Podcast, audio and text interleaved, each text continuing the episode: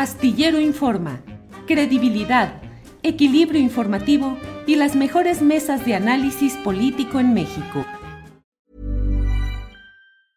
Hiring for your small business? If you're not looking for professionals on LinkedIn, you're looking in the wrong place. That's like looking for your car keys in a fish tank. LinkedIn helps you hire professionals you can't find anywhere else, even those who aren't actively searching for a new job but might be open to the perfect role. In a given month, over 70% of LinkedIn users don't even visit other leading job sites. So start looking in the right place. With LinkedIn, you can hire professionals like a professional. Post your free job on linkedin.com slash people today. Hey, it's Ryan Reynolds, and I'm here with Keith, co-star of my upcoming film, If, only in theaters May 17th. Do you want to tell people the big news? All right, I'll do it. Sign up now and you'll get unlimited for $15 a month in six months of Paramount Plus Essential Plan on us. Mintmobile.com slash switch. Upfront payment of $45 equivalent to $15 per month. Unlimited over 40 gigabytes per month. Face lower speeds. Videos at 480p. Active Mint customers by 531.24 get six months of Paramount Plus Essential Plan. Auto renews after six months. Offer ends May 31st, 2024. Separate Paramount Plus registration required. Terms and conditions apply if rated PG. Astillero Informa, credibilidad, equilibrio informativo y las mejores mesas de análisis político en México.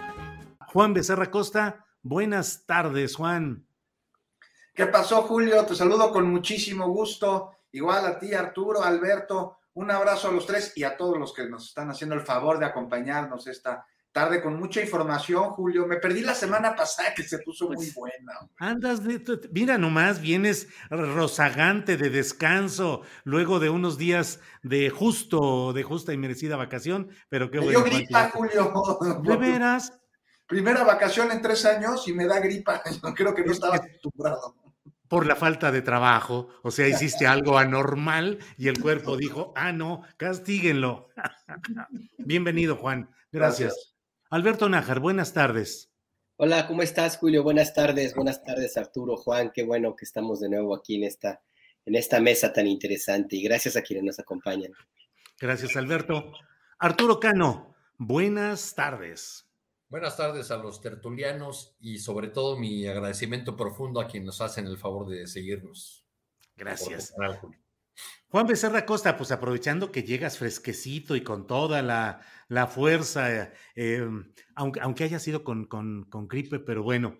Eh, Juan, el presidente de la República ha dicho que fue una buena decisión la de eh, Santiago Nieto Castillo de renunciar a la dirección de la Unidad de Inteligencia Financiera y dijo que Pablo Gómez, el relevo, es incorruptible. ¿Qué opinas de estas palabras y en general, pues de todo este episodio, Santiago Nieto, UIF, etcétera? Pues mira, Julio, me parece que la, la salida de Santiago Nieto de, la UIF es al mismo tiempo, pues es una pena, es algo lamentable y es una decisión con coherencia y me parece que a eso se refería el presidente López Obrador. O sea, no creo que esté contento él como nadie de ya no contar con eh, Santiago Nieto como titular de la unidad de inteligencia financiera porque lo hizo pues, de manera impecable, sino de que los sucesos que se dieron en recientes días pues llevan a que a través de un acto de coherencia tenga que eh, renunciar y a eso se refería. Y lamentable porque pues mm, me parece que estarán de acuerdo que lo hizo, como decía, de manera pues, formidable al implementar estrategias que atacaron a la delincuencia justo pues donde no solo más les duele, sino en el lugar que pues inhabilita su operación, la lana, los recursos, por eso es lo que buscan los grupos delictivos, ¿no? Hacer dinero, y para eso se valen de medios al margen de la ley, y, con ello buscan pues este, recursos. Y, por eso me parece que el haberlos combatido exclusivamente con la fuerza, con la violencia física, eh, con balazos, fue estéril e incluso igual y tan criminal en un sentido ético como lo que hacen los delincuentes. O sea, matarlos solo va a hacer que los jefes contraten a más personas y para contratar a más personas se valen de terribles estrategias. En cambio, cortarles el suministro de la lana impide que puedan desplegar ese poder que les, que les caracteriza y justo eso es lo que hizo Santiago Nieto durante su gestión. O sea, logró reducir muchísimos delitos y desarticular organizaciones delictivas este, a través de este tipo de estrategias cuyos resultados no son desconocidos por nadie. Y está ahí el combate al huachicol, la trata de personas, el lavado de dinero, el combate al narcotráfico, las factureras. Y bueno, ¿qué pasa? Pues ahora el gobierno que cabeza el presidente el observador, pues trae como una de sus cartas fuertes y que es el engrane de las demás, la austeridad. Aquí ya se dio la discusión sobre, pues es que la austeridad, pero hasta dónde, cuál es su límite, hasta dónde llega, en dónde se aplica. Pues no, o sea, se entiende que en un principio es a través de las dependencias y que la austeridad también se entender que no es no gastar, sino no gastar de más, gastar en lo que es estrictamente necesario. Por eso se votó en el año 2018. O sea, porque la austeridad representa lo contrario al abuso y al despliegue de recursos con lujo, este, con lujo de lo que compran los recursos y con lujo de perpotencia, con lo cual se los agandallan y los utilizan. Y ahí vemos a las camionetas, a los guaruras, a los vuelos en jet privado, a los restaurantes, este, los viajes, los gastos de representación y las bodas fastuosas. Pero en fin, o sea, la autoridad débil me parece que más allá justo de la operación de una dependencia, porque se está hablando de una transformación cultural. Y entonces no me parece coherente que con esta transformación cultural un funcionario mantenga despliegues de opulencia cuyo mensaje pues nos lleva, nos remite en episodios dolorosos que se normalicieron durante décadas, durante demasiado tiempo, siglos incluso. Entonces, pues no solo hay que ser austero, también hay que demostrarlo. Y si a nosotros los funcionarios, los, funcionarios, los ciudadanos nos molesta ver a funcionario haciendo gala de lujos, pues no sé tú qué opines, Julio, Alberto, Arturo, me parece que este es un punto que al presidente le enerva de sobremanera, ¿no? El ver a pero, colaboradores. ¿tú, crees, Juan, que, tú crees que, que eso pesó más? Es decir, que en lugar de la boda, el número de invitados pesó más que el hecho de que un hombre clave del proyecto del presidente López Obrador se reuniera en un momento íntimo, en un momento importantísimo de su vida, con algunos, y no solamente era, con algunos de los eh, declarados enemigos del presidente y de su proyecto? Híjoles, es, una situación que también debe haber, influye enormemente. Arturo, recordemos también que en las bodas hay dos tipos de invitados. Y son estos dos tipos de invitados, uno, los del novio y otros, los de la novia. Y aquí lo que se dio fue una simbiosis negativa entre los invitados de ambos. A mí me parece que es un conjunto de muchas cosas y es la metida en la foto de muchas personas y de muchas situaciones que estaban fuera de control, que se fueron dando fuera de control y que este, derivaron en la renuncia primero de Paola Félix Díaz, la secretaria de Turismo de la Ciudad de México, que ella sí la regó durísimo, y, pues luego en la renuncia de, Santiago Nieto, además ante un reclamo y por parte mediático y por parte de, muchas personas no afines a la 4T, pues preguntándose exactamente qué hacía Juan Francisco Ili Ortiz como invitado en esa boda que platicaban en lo oscurito. Yo creo que te digo, es una serie de elementos, pero bueno, me parece coherente que, y una pena, una lástima que Santiago Nieto renuncie. Pero ya para acabar, o sea, llega, llega Pablo Gómez. Sí. Pablo Gómez, para responder a tu segunda pregunta, Julio, pues sí, su, lealtad me parece que nadie la puede cuestionar. Y eh, tampoco la enorme capacidad que tiene. Y no solo en temas legislativos, también me parece que en temas económicos. Por ahí recuerdo que él se opuso férreamente al FOAPROA. Claro. una participación muy activa en la denuncia del Pemex. Claro. Y los delitos financieros no son desconocidos. No sé si conocen su, libro Los gastos secretos del presidente. Sí, sí, sí. Bien, bien, Juan, gracias. Alberto Nájar, ¿qué opinas y sobre todo, eh, qué tanto las decisiones políticas del gobierno federal mexicano pueden sustentarse en hechos relacionados con un acto de la intimidad de un funcionario público o en qué momento esa intimidad se vuelve pública y si la lista de invitados puede ser una argumentación política suficiente para que se genere la salida de un funcionario estratégico como lo había sido Santiago Nieto Castillo.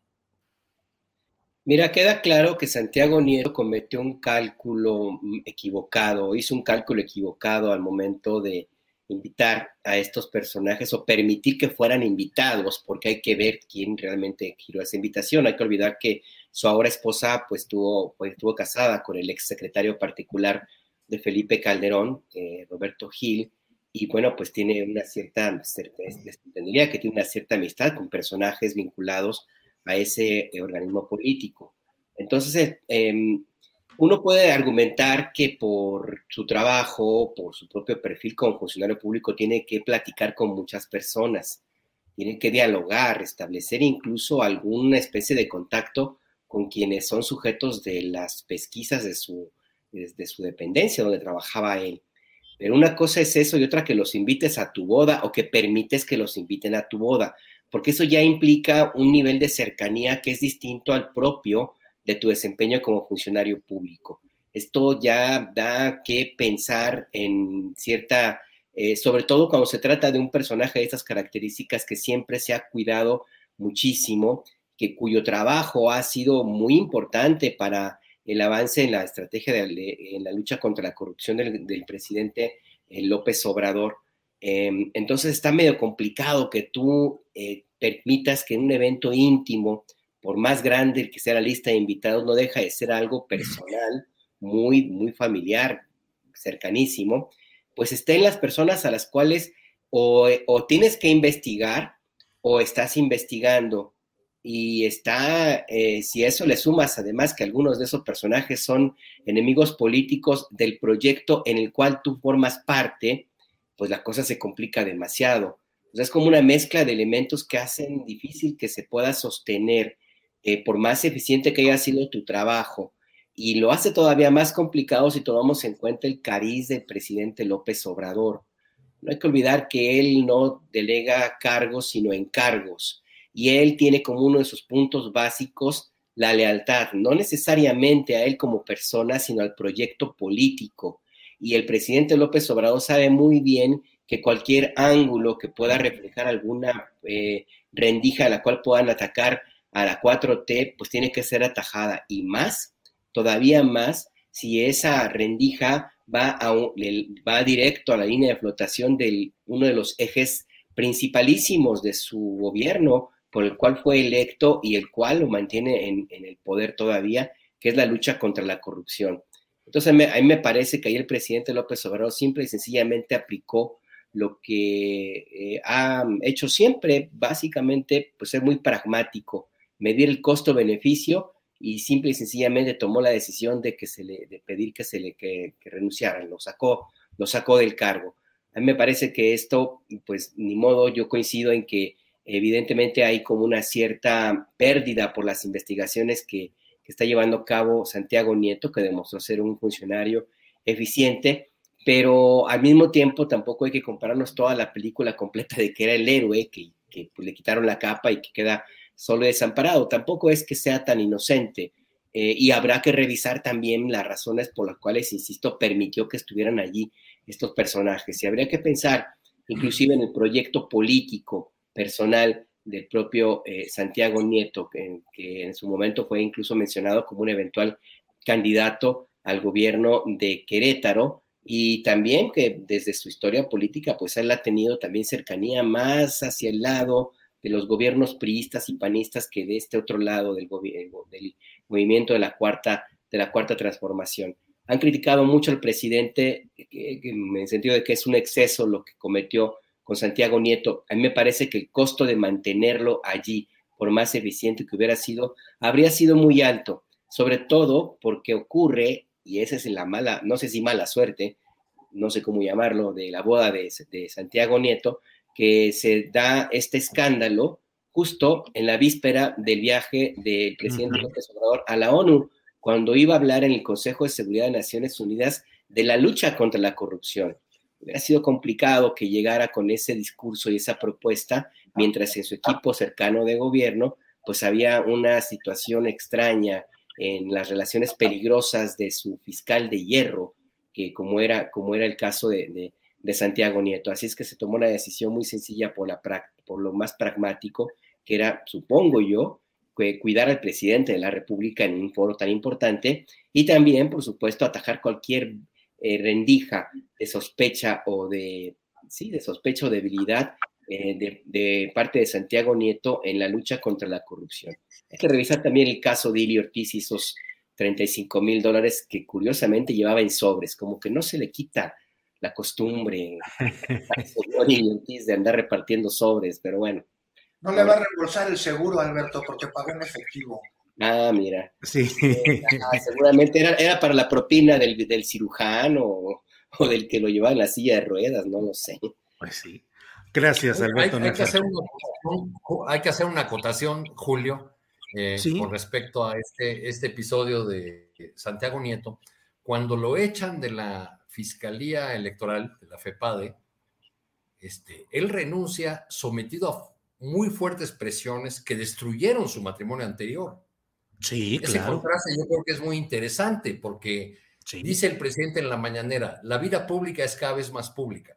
Bueno, aquella destitución, eh, porque Santiago Nieto se estaba metiendo en el, en el asunto del financiamiento de la campaña de Peña Nieto, se dio en el marco de muy fuertes presiones de meterse con la vida íntima, con la vida personal de, Santiago Nieto, y por eso él decide eh, separarse en aquel momento, y eso precisamente es lo que, lo que lo acerca a la 4T, en este mundo de, paradojas, Julio, es muy interesante ahora que apenas hace unos días Santiago Nieto era el, eh, la bestia negra de la 4T, el, personaje que, eh, que servía para, la, para los afanes de venganza y de persecución del presidente López Obrador.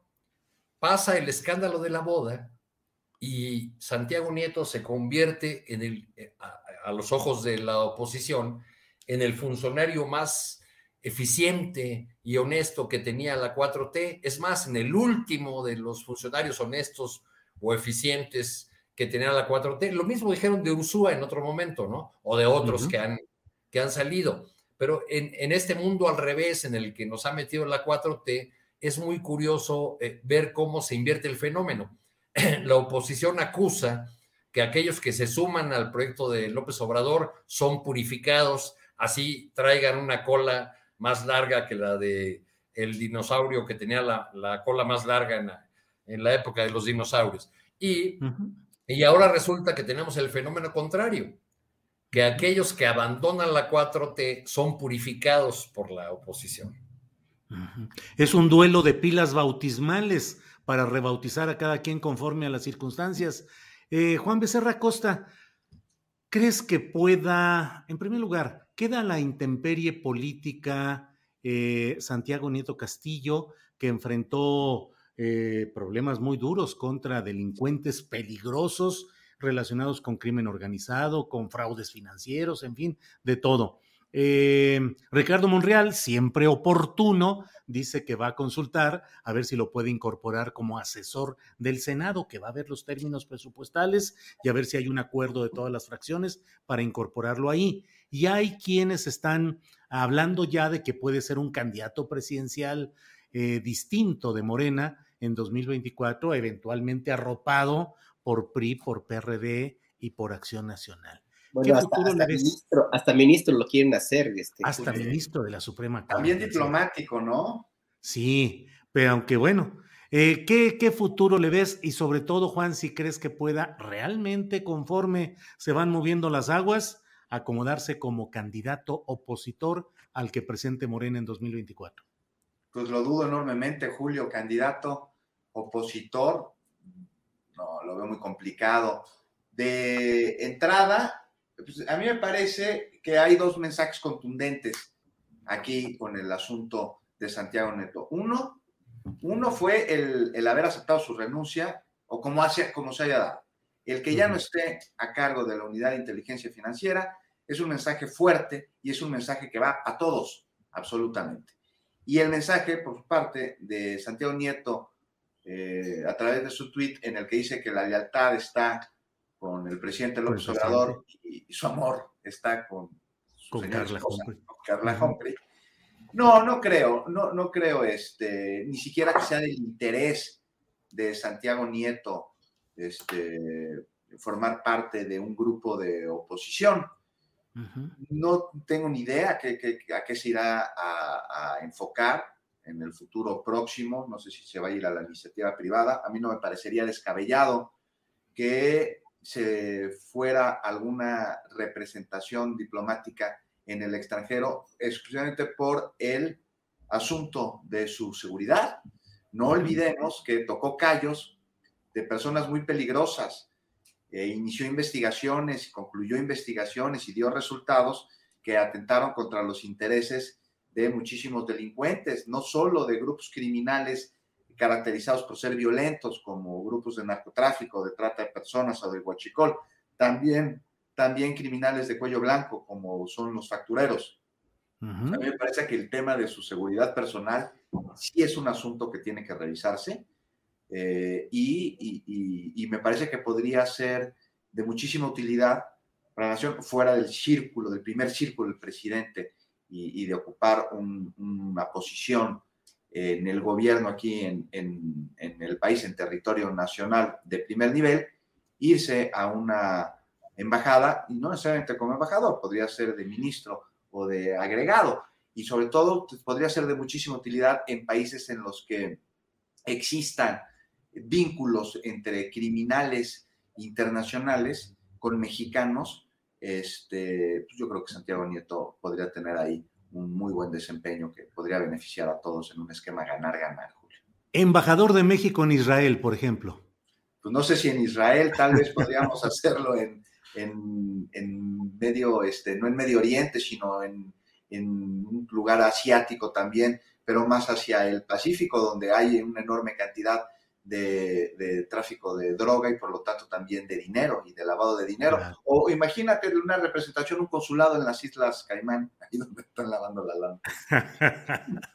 Bien, Juan, gracias. Alberto Nájar, ¿cómo ves esta, la, el futuro político? Claro, estamos hablando de especulaciones. Creo, Alberto, Arturo y Juan, que además lo que está pasando con eh, Santiago Nieto Castillo, nos da un ejemplo de lo que con frecuencia decimos aquí, de que la política en 24 horas puede cambiar radicalmente. Y lo que era eh, la presencia, la fuerza, el pedestal en el que estaba Santiago Nieto Castillo, pues de pronto llega el aire, el viento de una boda eh, peculiar y las cosas cambian terriblemente. Entonces, pues simplemente es eh, hacer algún tipo de vaticinios. Pero Alberto, ¿crees que él tenga la textura y las condiciones para ser candidato opositor a Morena en 2024? No deja de ser llamativo que a su boda hayan sido invitados por él o por su esposa. Estuvo Josefina Vázquez Mota del PAN, Carolina Villano del PRI, que es esposa de Rubén Moreira, en fin, gobernadores, eh, el gobernador panista de Querétaro, su tierra natal, Mauricio Curi, el priista que gobernó Querétaro, José Calzada, en fin, pues como que, eh, bueno, el Universal como, como fuerza periodística. ¿Cómo ves el futuro y si crees que tiene viabilidad como eventual candidato 2024, Alberto? Mira, yo coincido con Juan, difícilmente lo veo a él de entrada personalmente como aceptando una posición así, sí implica mucho. Eh, digo, dependerá de, también cómo le vaya en su futuro inmediato, pero yo lo veo complicado. Eh, y yo no veo tampoco como una garantía el que la lista de invitados le puedan así como abrir la llave, la puerta para una eventual candidatura, porque pues honestamente se trata de personajes segundones. O sea, no es que tengan todos ellos así como que la, la posibilidad de impulsar y apoyar una candidatura. Bueno, no se pueden apoyar ni ellos mismos, ¿no? Como el caso de Josefina Vázquez Mota, por ejemplo. Pues sí, tienes razón. Está medio complicado, ¿no? No fueron los, los, dueños, los dueños de los partidos de oposición. Así es que yo, yo no lo veo por allí eh, como un candidato presidencial, ¿no?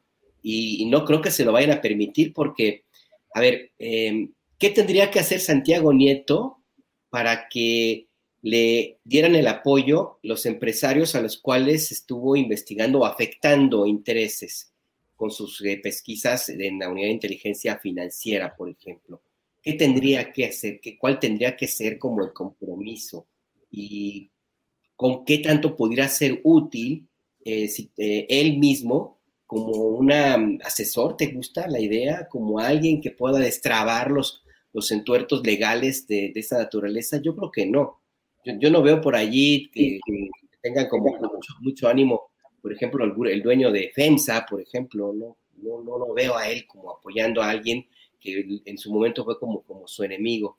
el salinismo y el peñismo, pues tampoco, Alberto. Pues no, imagínate cómo, pues es que sí tendría que ser medio complicado y por eso insisto que tendría que ser como algo, ahora sí que no comer sapos, sino comerse todo el pantano de parte de Santiago Nieto para poder participar con esos personajes. Tampoco lo veo yo como en algún encargo dentro del gobierno federal y lo digo porque más allá de que el presidente López Obrador sí que es muy quisquilloso en ese aspecto, y él cuando manda a Siberia a alguien es que realmente lo manda a Siberia y sin, sin, abrigo, pues, ve el caso de César Yáñez, es el más... El más bueno, pero, pero César sigue teniendo oficina en Palacio Nacional, Alberto, tampoco es que lo hayan desterrado o que esté en el exilio, ¿no? No, no, pero... su esposa es diputada federal. Pero para, tampoco. Para el nivel, para el nivel de lo que tenía, tampoco, ¿eh? O sea, y, además hay, que ver una, cuestión de la forma. El, presidente López Obrador es muy, muy claro en ese aspecto, utiliza mucho eso. Forma es fondo. ¿Cómo fue la despedida que hizo a Julio Scherer, por ejemplo? ¿Cuáles fueron sus palabras? ¿Cuál fue el escenario? El mensaje que, envió. Le abrió, le abrió la puerta, por supuesto, para que regresara en cualquier momento. ¿Qué pasó con la exsecretaria de la Función Pública, por ejemplo? Eh, eh, Siberia. ¿Cómo, ¿Cómo fue la despedida? ¿Cómo fue? E inclusive eh, se portaba muy seco, parco, durísimo, gesto muy duro el presidente eh, al momento de, de, que Merendira pues, puede decir, darle las gracias, ¿no? Con Jaime Cárdenas, acuérdate, Alberto, lo duro que fue también. Con Jaime Cárdenas, y cómo ocurrió ahora mismo en el caso de... ¿Estarían de acuerdo en que los mensajes del presidente son dos? Uno es, no se admiten las deslealtades, y el segundo es, nadie es imprescindible.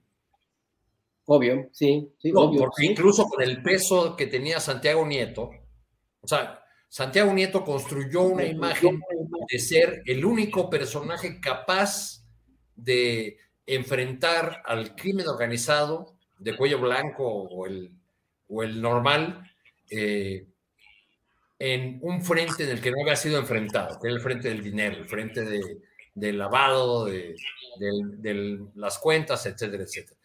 Pero aún así, pues el presidente recurre a Pablo Gómez, una, una pieza que estaba yo recordando un hecho interesante, cuando, Julio, cuando anulan la elección interna del PRD en 1999 por acusaciones de fraude entre los grupos de Jesús Ortega y Amalia García, eh, Andrés Manuel les dice, pues yo ya terminé mi encargo, me voy a Tabasco, ahí se quedan con el partido pero es muy difícil imaginar que no haya tenido que ver en la fórmula, Andrés Manuel, en la, en la fórmula eh, que encontraron para salir de ese entuerto, que fue poner un presidente interino.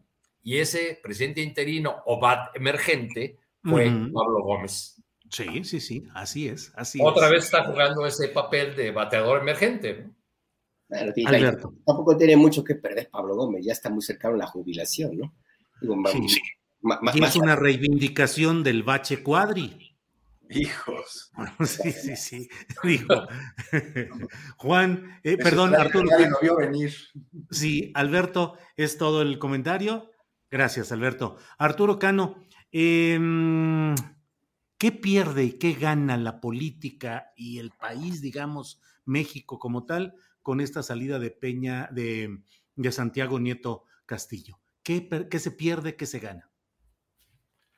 Eh, bueno, yo creo que eh, perdemos a un funcionario eficiente que había dado muestras muy sólidas de, una actuación honesta, limpia, eh, que se había confrontado además con, uno de los villanos favoritos de la 4T, que ya ha terminado siendo el fiscal Gertz. ahí en la Fiscalía General es donde debe haber más festejos en este momento. Eh, y yo creo que se gana la idea eh, o, ganamos en, en, la idea de que más allá de los personajes que estén en uno u otro cargo, eh, hay un proyecto de lucha contra la corrupción que es verdadero, que, que tiene todo el respaldo político y la voluntad desde la presencia de la República eh, y que eh, en ese sentido puede ser un, eh, si Pablo Gómez hace una gestión medianamente buena, pues podemos tener un avance y un avance en el sentido de que confiemos más en las instituciones que en las personas. Cuando el señor Buscaglia te contesta a ti un tuit diciendo que, que, eres ingenuo porque piensas que eh, Pablo Gómez va a hacer una o va a poder continuar la labor de, Nieto. Yo creo que más bien Buscaglia está pensando en, sí mismo, ¿no? Eh, aquel proyecto o aquel modelo que no sea asesorado por Buscaglia, pues no sirve para nada. Entonces, tiene más o menos la misma idea con respecto a, Nieto. Y yo creo que eso no ayuda si estamos pensando en una construcción institucional y en la solución de fondo de los problemas. If you thought the only way to get a more defined jawline with natural-looking results was through surgery, think again. Juvederm Volux XC is a non-surgical injectable gel filler that improves moderate to severe loss of jawline definition and can help you achieve natural-looking results with little downtime. Even better, this improved definition lasts up to one year with optimal treatment. No maintenance required. Improve jawline definition for a smooth, sculpted look with Juvederm Volux XC. For important safety information and to find a licensed specialist, visit juvederm.com. That's J U V E D E R M.com. Not for people with severe allergic reactions, allergies to lidocaine, or the proteins used in Juvederm. Common side effects include injection site redness, swelling, pain, tenderness, firmness, lumps, bumps, bruising, discoloration, or itching. There's a risk of unintentional injection into a blood vessel, which can cause vision abnormalities, blindness, stroke, temporary scabs, or scarring. Talk to a licensed specialist to find out if it's right for you. Hey, it's Ryan Reynolds, and I'm here with Keith, co star of my upcoming film, If, only in theaters, May 17th. Do you want to tell people the big news? All right, I'll do it. Sign up now and you'll get unlimited for $15 a month in six months of Paramount Plus Essential Plan on us. Mintmobile.com slash switch. Upfront payment of $45 equivalent to $15 per month. Unlimited over 40 gigabytes per month. Face lower speeds. Videos at 480p. Active Mint customers by 531.24 get six months of Paramount Plus Essential Plan. Auto renews after six months. Offer ends May 31st, 2024. Separate Paramount Plus registration required. Terms and conditions apply if rated PG. Bien, Arturo. Gracias. Eh, Juan Becerra Acosta, vamos a darle un pequeñito giro a este tema que ya hemos hablado más o menos con abundancia y te pregunto, em, se habla de una, bueno, se ha anunciado una nueva audiencia de Lozoya, de Emilio Lozoya, en la que la Fiscalía General de la República va a pedir prisión preventiva, que ya está en ella, pero ahora por el caso de agronitrogenados. ¿Cómo has visto la evolución del caso de Emilio Lozoya? Y en este caso específico lo que hoy está pidiendo la FGR Juan Becerra Costa. Pues veo, Julio, que después de estar detenida, la situación con Lozoya avanza, pero no sé, con todo que se encuentra ya en prisión, me parece que este avance es de pasitos, pasitos, Julio. Y esto ha dado el nivel de los delitos por lo que se les acusa, ¿no? Y un ejemplo lo podemos ver justo aquí, en agronitrogenados y con altos hornos, asunto por el que la fiscalía, pues ya va, como bien dice, a solicitar esta prisión preventiva Está bueno, ¿no? No hay duda. Pero el caso agronitrogenados, así como los sobornos de Odebrecht, no solo implican a los Soya, quien evidentemente además no ha presentado pruebas en contra de sus señalados. Si estuvo bueno para señalarlos, pues, estamos esperando las pruebas. Y es entonces, al no haberlas, al no tenerlas nosotros ahora, pues responsabilidad de la Fiscalía el llevar a cabo las pesquisas necesarias y que vayan pues mucho más allá de lo que ha dicho Lozoya, de sus dichos. Y es que en este caso, Julio, en el de agronitrogenado nada más, hay al menos 30 exfuncionarios que te participaron. Y entre ellos, hay algunos que no son para nada menores. Está Ochoa Reza, pero está también Pedro Joaquín Coldwell, que fue secretario de Energía, pero entonces, cuando se compra esta planta, era el consejero presidente del Consejo de Administración de Pemex. O sea, hay, involucrados miembros del sindicato petrolero, este, y, bueno, pues una que no pudo pasar desapercibida para la totalidad de los integrantes del Consejo de Administración de Pemex, pues es la cochinerío que hay atrás de la compra de esta planta, ¿no? O sea, ellos omitieron o, o estuvieron coludidos y se limitaron a escuchar lo que les decía Lozoya.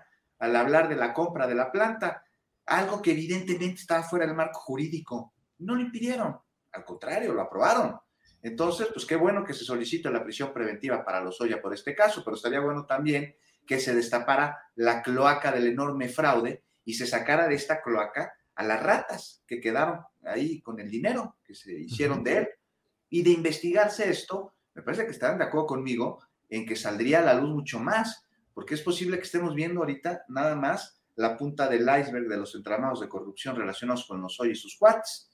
Y por otro lado, ojalá, pues ya que estamos hablando de agronitrogenados y de altos hornos, pues que se, se pudiera hacer cumplir a Cira, ¿no? El pago que para conseguir su libertad se comprometió a hacer como parte de la reparación del daño por este desfalco. Este, pues, estamos hablando de más de 200 millones de dólares que se comprometió a pagar. Dijo que iba a vender parte de su empresa. O sea, salió del bote, se subió a su camioneta importada, acompañado por abogados con trajes de esos con de las italianas y con guardaespaldas con el clásico chalequito guarideril. Y adiós, ni cárcel, ni pago, ni venta de su empresa. Y bueno, pues ahora ya vimos que tiene la estrategia de declararse en quiebra para evitar pagar. Entonces, sí, sí ve avances, pero la verdad, ante el enorme desfalco que se hizo, son muy pequeños. Gracias, Juan Becerra Costa. Son las 2 de la tarde con 35 minutos. Vamos avanzando fuerte en esta mesa de periodismo. Eh, hay varios temas. Les propongo, Juan, Alberto y Arturo. Eh, voy a ir dando algunos temas para que cada quien lo pueda comentar, pero desde luego, si alguien quiere comentar algo del tema anterior o el que está en ese momento, adelante con todo, con toda libertad, por favor. Eh, Alberto Nájar, el presidente de México estuvo en Naciones Unidas, presentó una propuesta de un plan mundial de fraternidad y bienestar y ahora se está anunciando una próxima cumbre entre Estados Unidos, México y Canadá para el 18 de noviembre. ¿Qué opinas de este asomo del presidente López Obrador a lo internacional? Antes de esto, nada más un datito, un tema rapidísimo sobre el caso de agronitrogenados. A mí me parece que eh, la Fiscalía General de la República pues tiene que mirar su propia experiencia y no cometer la pifia que hizo con Alonso Alcira, que la verdad que es una de las mayores burlas que hay para no solamente hacia Pemex, sino a la Fiscalía General de la República, porque con el empresario, como bien dice Juan, pues nada más le, le, dieron la libertad, se fue y, y ahora se niega a pagar. Y es más, está como a la espera de que termine este gobierno para regresar por, por, sus fueros y casi, casi volver a que, a que le regresen la planta y le ofrezcan disculpas. Entonces, si van por esa ruta, yo no estoy muy seguro que vayan a avanzar mucho. La Fiscalía General de la República tiene un historial extraño, por decirlo menos ahí. No quiere decir que la chamaquearon, porque no lo creo. Hay algo oscuro por ahí que tendrá que revisarse.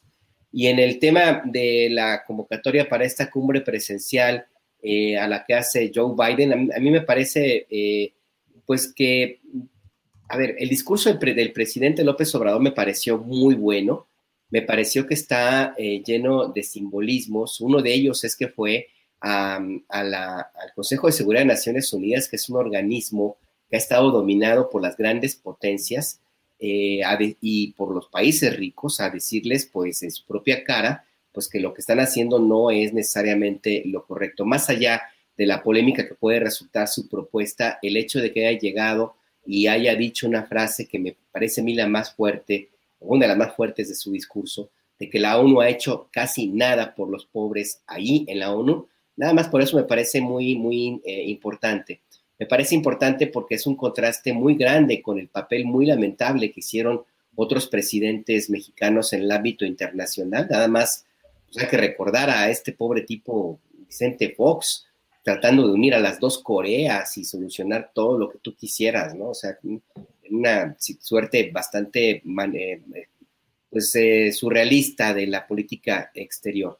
Así es que por ese lado me parece que hizo, es un buen discurso, un buen posicionamiento. El presidente López Obrador coincide, coincide con otras acciones a nivel internacional que ha hecho en los últimos años el presidente López Obrador es una cachetada con guante blanco a los enemigos internos que desde un principio decían que era su posición muy aldeana y que pues, no iba a brillar en sociedad, por decirlo de alguna manera, y que no iba a quedar bien en el exterior. Pues nada más por eso ya con este posicionamiento que hizo en Naciones Unidas, me parece que nos deja con, pues, totalmente callados a los adversarios políticos. ¿A quién le apuntamos el éxito de esto que ha ocurrido en las últimas eh, semanas, por ejemplo, y años también?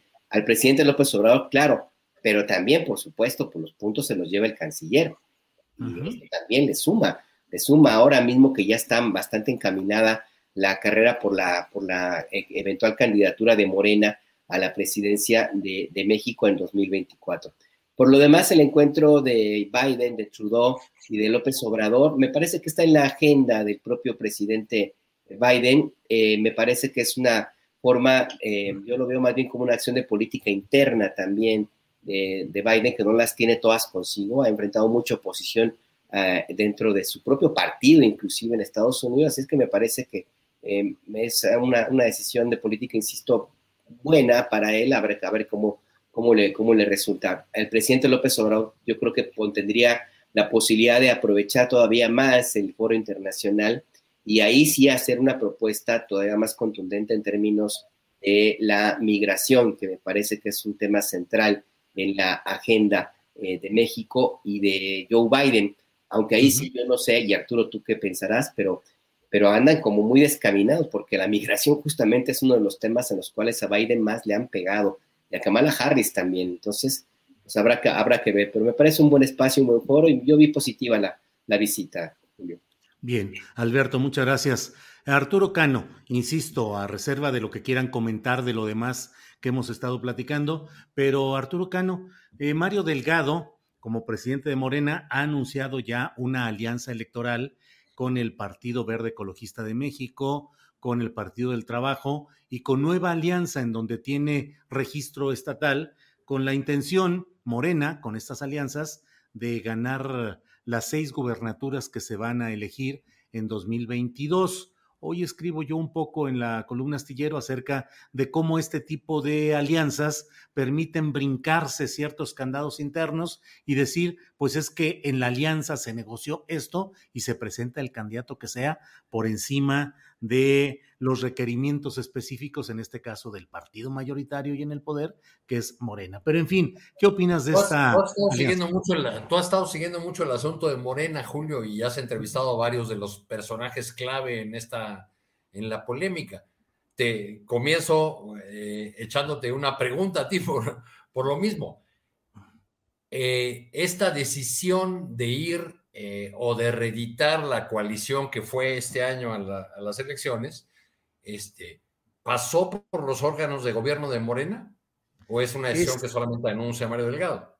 Es una decisión que anuncia Mario Delgado con base en acuerdos que están impugnados en lo interno y eventualmente hasta en autoridades electorales, porque los acuerdos del Consejo Político Nacional que se tuvo el domingo pasado, uh -huh. desde al anterior, eh, tuvieron quórum para instalarse, pero no quórum a la hora de la votación y los acuerdos son muy generales.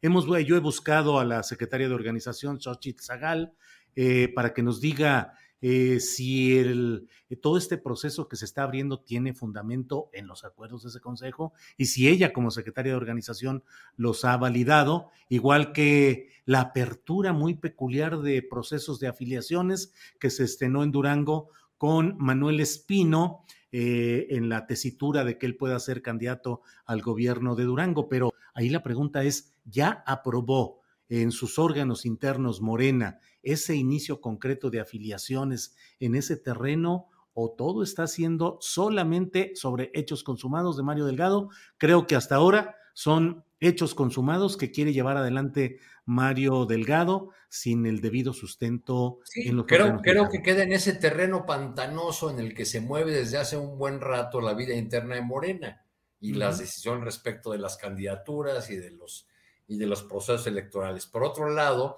le da a la eh, presidencia de Mario Delgado la facultad y la posibilidad de negociar candidaturas, de eh, pactar eh, y favorecer a, los, las alianzas o a los candidatos que, que, a su vez favorezcan a quien Mario Delgado tenga por corcholata favorita, ¿no? Eso es, algo que, veremos eh, con los aliados de siempre, como el Partido del Trabajo, con estos nuevos aliados convenencieros, los del Verde, y, con esta suma de, ahora se llama como Fuerza Turquesa, o ya no sé cómo se llama el brazo político del CENTE.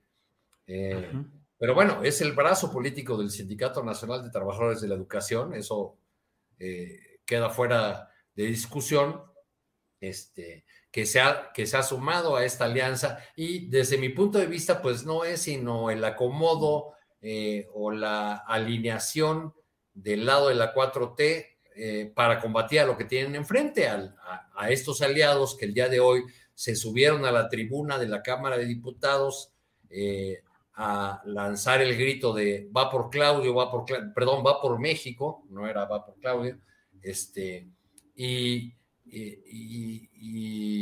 elevaron el costo de la aprobación del presupuesto, este, el PRI amagando con el tema de la reforma eléctrica, este, eh, en fin, del otro lado ya se están agrupando también estas alianzas eh, eh, pragmáticas, estas alianzas que en otro tiempo hubiésemos considerado eh, eh, contra, contra, natura, este, y, pues así vamos a ir a los, a los comicios del, año que entra. Mario Delgado eleva la apuesta, el presidente del PAN dijo que solamente podrían ganar una gubernatura en 2022.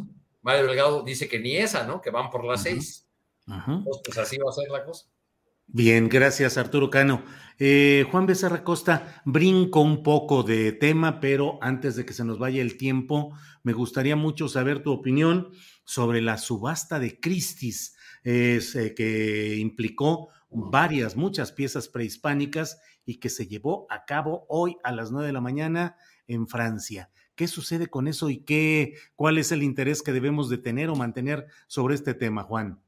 Voy rapidísimo sobre eso, Julio, pero si me lo permites, quisiera hablar sobre, sobre este tema de Morena. Adelante. Rapidísimamente. Me parece que no por llenar una pared hay que colocar en ella pósters en lugar de cuadros. Y eso es lo que están haciendo. Oye, sí, tenía ganas de decirlo desde la semana pasada, pero no estuve. Mario Delgado es el caballo de Troya a través del cual se esconden los antagonistas de la historia reciente a los principios de la cuarta T. Y con el que se adentran en Morena para buscar y lamentablemente en muchos casos obtener su codiciado hueso, ese con el que dejan de ladrar y de morder y que les da ahí una temporal obediencia y disciplina mientras les dure o encuentren la posibilidad de morder un hueso más grande. Mario Delgado es un caballo de Troya lleno de mercenarios políticos, de tránsfugas, cuyos principios cambian a la son de la paridad del dólar y que significan ellos a la política no como un ejercicio de dar, sino de obtener negocio. Ellos ven al cargo como el premio de una lotería en la que juegan cada sorteo. Este, y Morena, pues podrá ganar, sí, las seis gobernaturas, pero si es con candidatos no afines al proyecto de la cuarta transformación, pues pierde, pierde el movimiento, pero también los electores, también el pueblo. Y el caso de Espino es de lo más ilustrativo, como bien has señalado tú, Julio, no solo en los últimos días, sino desde endenantes, ese cuate le levantó la mano a lo más deplorable de la clase política de México. La mención especial cuando lo hizo con Calderón en señal de triunfo cuando se robó la elección 2006. Ahí se convierten en cuadro de Morena, que no es algo nuevo, pero a ese lo convierten. O sea, este tipo de personajes, este, pues ven al país como, como algo puesto al servicio de sus intereses y traerlos al partido del movimiento de la 4T no es pragmatismo, es promiscuidad y una que va a salir muy cara. Si, llegan a ganar con eso, pues con eso no van a perder después mucho más de lo que eso justamente creen que les dio. Y bueno, ya para acabar con esto, Julio, ahora vámonos con el tema de la subasta. Pues lamentable que se hayan subastado eh, a través de la casa de subastas Christie's en Francia piezas arqueológicas, piezas prehispánicas pero aquí lo interesante, esto, esto pues ya lo vimos, se subastaron, se vendieron, y no es algo nuevo, es algo que, lleva pues siglos llevándose a cabo. Los barcos que llegaban a México cargados de tejas y regresaban con nuestro oro, nuestro patrimonio. Pero lo que sí es nuevo es el posicionamiento tan fuerte por parte del gobierno, ahora a través de la Secretaría de Cultura y de una cruzada que encabezaron Alejandra Frausto y también a la que se se ha integrado la doctora Gutiérrez Müller de estarle solicitando a la casa de subastas que por favor no la celebren y estar llamando a los principios, a la ética de los posibles compradores a que no lo hagan. Lamentablemente, pues ninguno de ellos entendió, pero el ruido ya está hecho y el tema ya está en el debate y, ya no es algo que se lleve a cabo a través de conversaciones abajo de la mesa, y hay un reclamo oficial. Ahora vendrá, tendrá que venir como resultado de esto, pues un trabajo eh, a través de la Cancillería, de las representaciones de México y de organismos internacionales para la armonización de las leyes que protegen al patrimonio de las naciones. Pero sí es de destacar que con este movimiento, pues ya se dio, porque el patrimonio de los mexicanos o de cualquier otra nación no es un objeto de lujo que pueda colocarse o que deba colocarse como adorno en un domicilio. Bien, Juan, gracias. Eh, Alberto Nájar, combino dos temas de Morena. Uno, el relacionado con lo que ya se está hablando sobre esa coalición de Morena con el Verde, el Partido del Trabajo y lo que queda en algunos estados de Nueva Alianza para el 22 y las seis gubernaturas. Y agrego también pedirte tu opinión sobre este anuncio de Morena de que se alista para presentar en el Congreso un recorte presupuestal contra el INE. Por favor, Alberto. En el primer caso es, como han mencionado mis compañeros, este, pues un síntoma de la absoluta falta de autocrítica de parte de Mario Delgado, que está empeñado en, mirar un pedacito de los resultados del pasado 6 de junio. Eh, si es cierto, ganaron una buena cantidad de gubernaturas, pero hay que ver hasta cuándo va a durar la lealtad y para quién trabajó Morena en esos comicios. No hay que olvidar que ya ha habido casos dentro del Movimiento de Regeneración Nacional de personajes que, se, que son postulados, apoyados con todo por el partido y, al poco tiempo pues le dan la vuelta, ya para no repetir el caso de la locutora que está en el Senado, por ejemplo, y otros. Sí veo ahí un profundo pragmatismo ¿Hasta dónde va a funcionar esto? Mm, pues habrá que revisarlo un poco más adelante y habrá que ver también si le va a funcionar a quién. Porque no hay que olvidar para quién trabaja Mario Delgado, de, de, qué parte, de qué equipo político él proviene. Entonces, si la idea es construir una plataforma de apoyo popular que, de la cual carece Marcelo Ebrard, porque hay que reconocerlo, no es un personaje de multitudes, más bien de salones chicos y de, reuniones en élite, pues habrá que ver si realmente le funcionan y hasta dónde tiene capacidad política operativa para que estos personajes que ahora están encumbrando, pues no vuelvan a sus orígenes y simple y sencillamente encuentren un mejor postor y decidan que no van a apoyar a Marcelo Ebrard. Ahí el problema es que va en juego la 4T y el proyecto del presidente López Obrador. Y en lo que se refiere al recorte del INE, me parece que habría que revisar con cuidado la decisión que se toma, porque si bien hay una, tendencia a la revancha de parte de algunos legisladores y a la, a la venganza, pues claramente esto no significa que tenga que tomarse eh, decisiones de esta naturaleza. Yo no estoy muy seguro un recorte como el que plantea eh, la fracción parlamentaria de Morena sea lo más adecuado para meter en cintura a un organismo electoral que para bien o para mal, pues es necesario. Nos guste o no, pues es la autoridad electoral. Habría que pensar en de otra manera, si ya no están de acuerdo con este instituto, pues que se haga una propuesta y que se haga una propuesta legal completa, integral, y que se mejore o que se haga, tome una alternativa diferente. Pero recortarle recursos en un momento en el cual la delincuencia organizada está en control enorme de territorios, cuando ha habido ya ejemplos de empresarios que están comprando y que están financiando candidatos, cuando el propio Movimiento de Regeneración Nacional no ha sabido o no ha podido tener la fuerza suficiente para defender en ese terreno en específico el, proyecto de la 4T. Yo no sé si esto pueda ser la, la, mejor alternativa, un recorte así nada más por venganza, porque sí se necesita, se necesita una autoridad electoral fuerte. Yo no sé si recortándole el dinero sea la mejor la mejor manera. Si no les gustan los consejeros, pues que los cambien, pero ¿para qué afectar una estructura de esa naturaleza? Yo nada hablo de la estructura administrativa, lo que implica el instituto, ojo, no el consejo, esa es, secuencia aparte. Alberto, muchas gracias. Son las 2 de la tarde con 54 minutos. Nos quedan dos minutitos para cada cual, para el tema que deseen, lo que luego decimos el postre, que en este caso puede ser postre dulce o amargo, ni modo. Así son eh, las circunstancias gastronómico-políticas de este lugar. Así es que, eh, Arturo Cano, ¿qué opinas? ¿Qué, ¿Cuál sería tu parte final de esta intervención, Arturo? Bueno, yo quisiera dejarles para una mesa posterior una pregunta para que vayamos reflexionando a propósito, a propósito de lo que dijo Juan. ¿Mario Delgado es un caballo de Troya o es un mal operador de las decisiones que él no toma? Esa es buena. Con esa nos va, va a haber aquí mucho ruido. Creo, creo, que, creo que sería bueno que reflexionáramos al respecto porque nos resulta a veces, y lo digo en tono autocrítico, nos resulta muy sencillo eh, criticar a un dirigente partidista que sabemos que no toma las decisiones.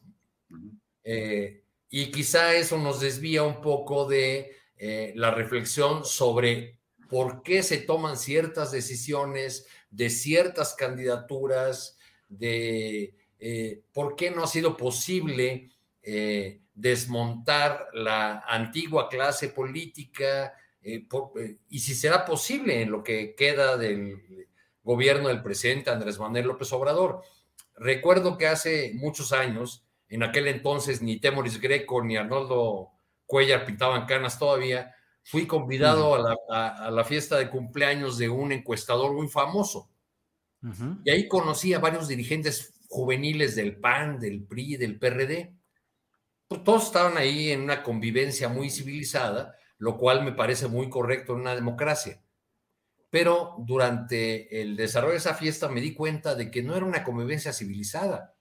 Esos jóvenes que ahora ocupan cargos importantes cada uno en sus partidos, aunque algunos ya cambiaron de partido, eran amigos, amigos íntimos, eran parte de la misma élite, de la misma clase política, sin importar el color del partido en el que estuvieran la 4T ha tenido la fuerza para romper eso? Creo que la boda de Santiago Nieto nos indica que no. Sí. Pero, pero creo que es eh, un tema de reflexión y se los dejo como el segundo aparte lo del caballo de Troya. Como bueno, lo reflexionamos sin duda alguna y ahí tienes un gran punto, Arturo, pero caballo de Troya a mí me parece que sí sigue siendo, ya sea con autonomía en su galope o empujado a fuetazos y a cicatazos por el jinete a ver si la próxima semana hablamos de quién es el, el caballo todavía de madera. o los jinetes que lo montan, que lo mandan, y a ver si lo mandan. el caballo todavía de madera, este nos resultó de popotillo. De popotillo. Bien. Juan Becerra, por favor, ¿cuál es el tema final que desees eh, abordar en esta parte ya final de nuestro programa?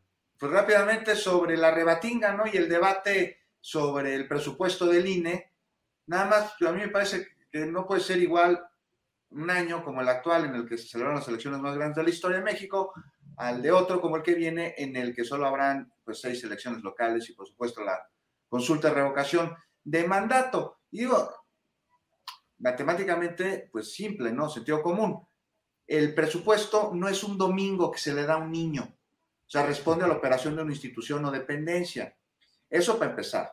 Y para seguirle, pues híjole, resulta escandaloso el gasto de un instituto que tendría que estar en todos lados, menos en el ojo de la opinión pública bajo la sospecha. Por un lado de ser imparcial y por otra de ser muy caro. Eh, el dinero pues, de los mexicanos se gasta en altos sueldos, más altos que los del presidente, cuando esto pues, no es algo que se deba ni se puede hacer, y se dispendia, y justo lo contrario a la austeridad, como las motos Harley Davidson que usan como mensajería ahí. Esto nada más por mencionar un ejemplo. Y, bueno, la democracia nunca es cara, dicen los defensores de este presupuesto. Este, no del INE, sino de los abusos que algunos de sus consejeros no están dispuestos a dejar de hacer. Pero digo, tampoco tiene por qué ser dispendiosa, sobre todo cuando, pues a veces, pues de democracia le falta mucho, y es que de nada es secreto que gracias a los intereses que tienen hoy, tomado el instituto, pues ha dejado de ser imparcial.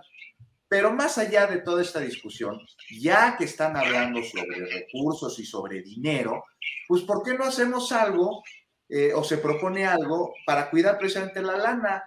este, y que tendría que, que, ser pues disminuyéndole aún más el presupuesto del INE, pero para cortarle la lana, la luz a los partidos políticos que tan caros nos salen y tan pobres resultados nos dejan, porque esos no son austeros, para nada. Entonces ahí está, nos salen carísimos. Si quieren recortar la lana, si quieren gastar mejor, si quieren que les alcance más, pues entre todos, ¿no? ¿Por qué no? ¿Cómo ven? Bueno, tenemos tema para la próxima, con, mucha, con muchos datos y muchas preguntas. Vamos a armar una buena eh, mesa con estos temas para la próxima ocasión o en próximas ocasiones. Alberto Nájar, eh, por favor, tu, tu postrecito ya al final de esta, de esta sesión. Me lo ganó un poco Arturo. Yo también iba a hablar sobre estas élites que son casi la misma.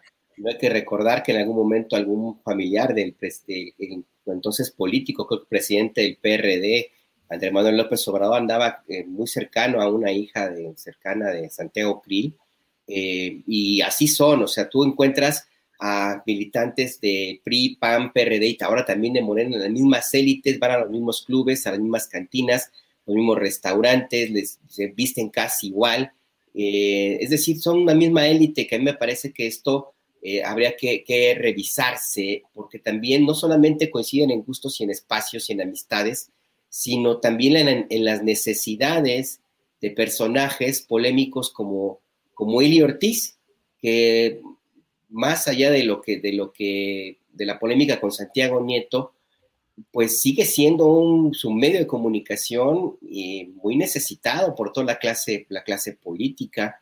O sea, no es gratuito que esté allí, haya estado allí en esa boda me parece que hay que revisar esto, esta concepción y hay que también recordar por qué la oposición al, a López Obrador desde 2004 a, que llegara a la presidencia de México, porque él no forma parte de esas élites, porque él no forma parte de estos grupos, a él no le pueden encontrar nada. Es el personaje que el Estado mexicano, el Estado completito, más le ha buscado y no le ha encontrado más allá de alguna cosita de unos tenis de su hijo, algo así. Entonces, nada más por eso, porque está fuera de las élites, es que por eso lo ven peligroso.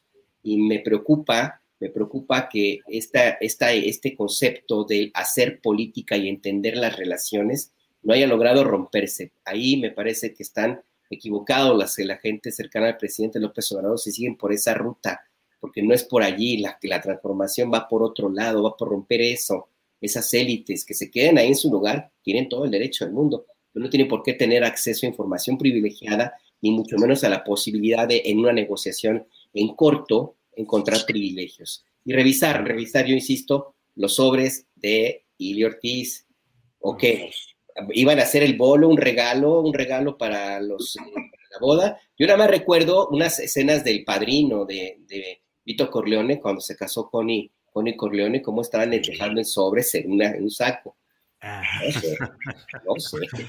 bueno, pues eh, Juan Becerra Costa, muchas gracias, buenas tardes y espero vernos pronto el próximo miércoles. Juan, muchas gracias. Muchas gracias, Julio. abrazo, Alberto, Arturo. Luego seguimos hablando de sobres. Ya les contaré cómo me, tocó ser testigo de cómo pasaban del movimiento de los 400 pueblos en otra ocasión así, los sobres, en la reunión social. Abrazo a todos, al auditorio. Gracias, Alberto Nájar, gracias y buenas tardes. Buenas tardes, sí, la conseja que había era nombre y medio, nombre y medio. Arturo Cano, gracias y buenas tardes. Buenas tardes, Julio, y mucha suerte con ese ego enorme que vas a entrevistar enseguida. Bueno, muchas gracias, Alberto Nájar. Nombre y medio, nombre y medio, ¿verdad? Así era la consigna. Bueno, gracias a los tres, a Juan, Alberto, Arturo, y nos vemos eh, eh, pronto. Gracias. Para que te enteres del próximo noticiero, suscríbete y dale follow en Apple, Spotify, Amazon Music, Google o donde sea que escuches podcast. Te invitamos a visitar nuestra página julioastillero.com. Hi, I'm Daniel, founder of Pretty Litter. Did you know cats tend to hide symptoms of sickness and pain? I learned this the hard way after losing my cat, Gingy. So I created Pretty Litter, a health monitoring litter that helps detect early signs of illness by changing colors, saving you money and potentially your cat's life. Pretty Litter is veterinarian developed, and it's the easiest way to keep tabs on your fur baby's health right at home. Go to prettylitter.com and use code ACAST for 20% off your first order and a free cat toy. Terms and conditions apply. See site for details.